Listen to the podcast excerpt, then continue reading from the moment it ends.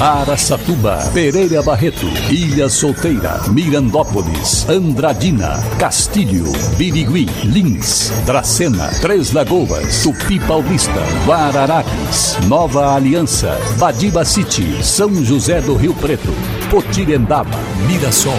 Azevedo Auditoria Soluções Empresariais apresenta SRC Notícia. A informação para mais de 3 milhões e meio de ouvintes. Apresentação Nivaldo Franco Bueno.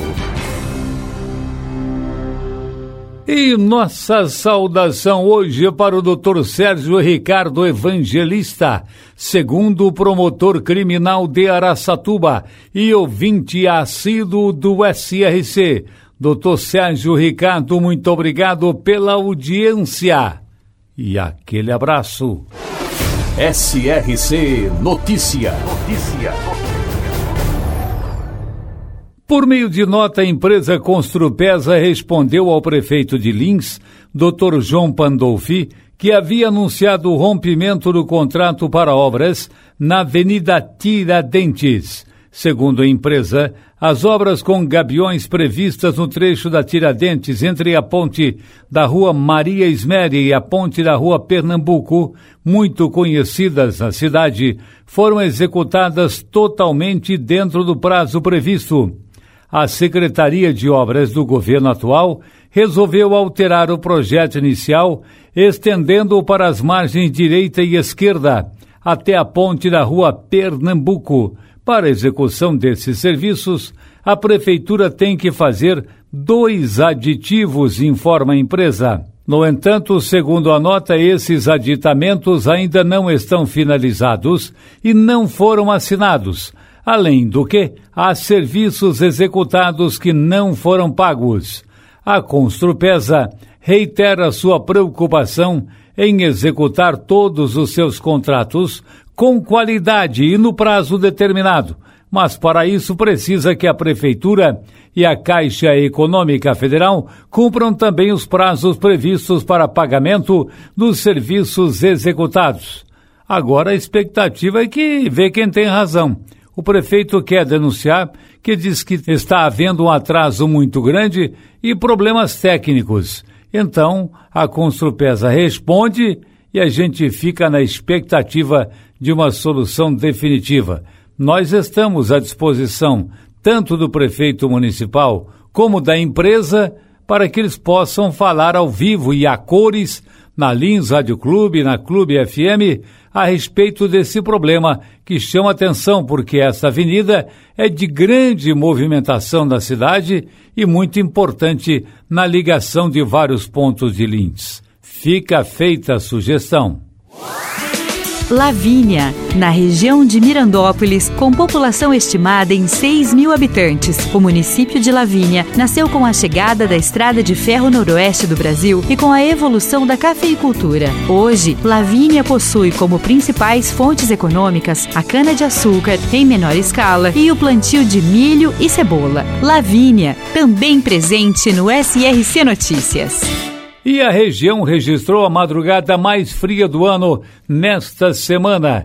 Isso por conta da passagem de uma frente fria, acompanhada de massa de ar polar no final de semana.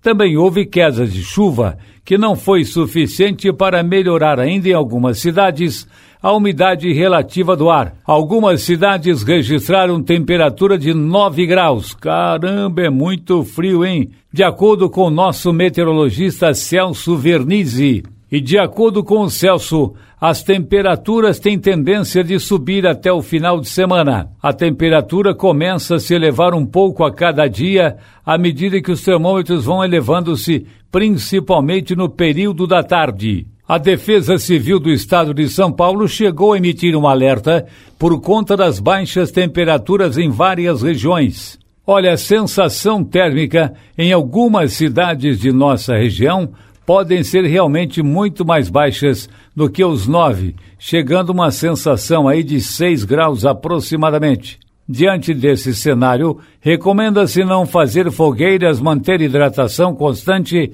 e dar atenção especial às pessoas mais vulneráveis, como idosos, crianças e aquelas em situação de rua. Não se sabe exatamente o dia, mas nos próximos dias, uma nova frente fria poderá se aproximar da região, segundo as informações agora do climatologista Wagner Camatini. A tendência também é de mais chuva. Olha, a chuva será muito bem-vinda, com tranquilidade, sim mas é importante que haja uma manifestação nesse sentido. Ficamos na expectativa. Sobe um pouco, depois volta a ter uma frente fria que pode derrubar as temperaturas outra vez. Mas daqui para o final de semana, a tendência é aumentar um pouquinho.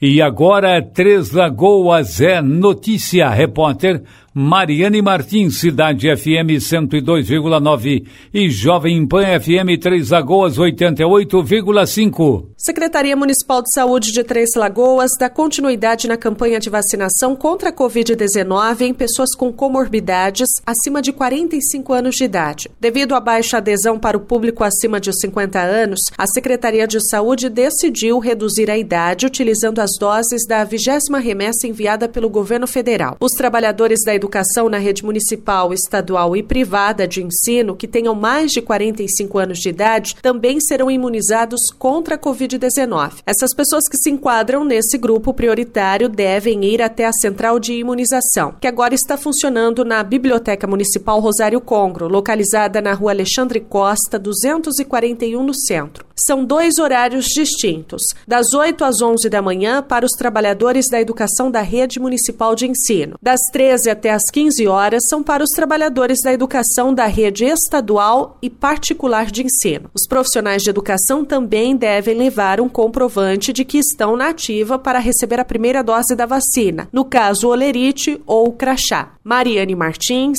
SRC. E a Secretaria de Saúde de Andradina começou a vacinação de pessoas com 30 anos ou mais com comorbidades nos postos de vacinação instalados na Escola Josefa de Jesus Carreira, no Benfica, e na Praça João Leite, Vila Mineira. Mediante a vacinação de grande parte do público-alvo, o posto da Capela Santo Antônio Vila Passarelli foi desativado. A vacinação contra a Covid-19 para gestantes e mulheres com comorbidades após o parto está mantida e também vacinação de pessoas com 60 anos ou mais sem comorbidades. A informação oficial é do secretário de Saúde, João Leme. O município aplicou mais de 24 mil doses de vacinas contra o coronavírus, sendo 15 mil na primeira dose e mais de 8.500 na segunda. Então vamos aguardar os acontecimentos e, evidentemente, dar condições para que todos possam ser vacinados. Para empresas inteligentes, Azevedo Contabilidade e Soluções Empresariais. Serviços de contabilidade e auditoria com profissionais com experiência nas áreas de gestão empresarial. Rua Bandeirantes 1438, fone 18 31 17 4500. Escritórios em Araçatuba, Bauru e São Paulo. Acesse azevedo.cnt.br. Azevedo Contabilidade e Soluções Empresariais. Há 28 anos oferecendo oferecendo serviço de qualidade. Nosso compromisso é com o seu sucesso. No primeiro dia de mutirão de limpeza na região do Eldorado, em Rio Preto, aproximadamente 20 toneladas de materiais foram recolhidos pelos funcionários da Prefeitura. A ação começou nesta segunda-feira, dia 24, e vai até a próxima sexta-feira, dia 28 com o objetivo de recolher materiais que possam ser criadouros do mosquito Aedes aegypti e do escorpião Titus escorpião amarelo. Segundo o secretário de Serviços Gerais de Rio Preto, Ulisses Ramalho, a ação será dividida em três etapas. Nesta primeira, que será realizada esta semana, todo mundo está atuando na região do Eldorado. Em junho, vamos fazer um mutirão no Jaguaré e em julho na região do Estoril, limpando praticamente todos os setores de São José do Rio Preto. Vamos aguardar os acontecimentos e esperar que realmente todo esse trabalho seja desenvolvido até o mês de julho, evitando-se assim outros criadouros do Aedes aegypti e também a disseminar, não digo, mas pelo menos melhorar a situação do escorpião. Nivaldo Franco Bueno, SRC. Azevedo Auditoria Soluções Empresariais apresentou SRC Notícia.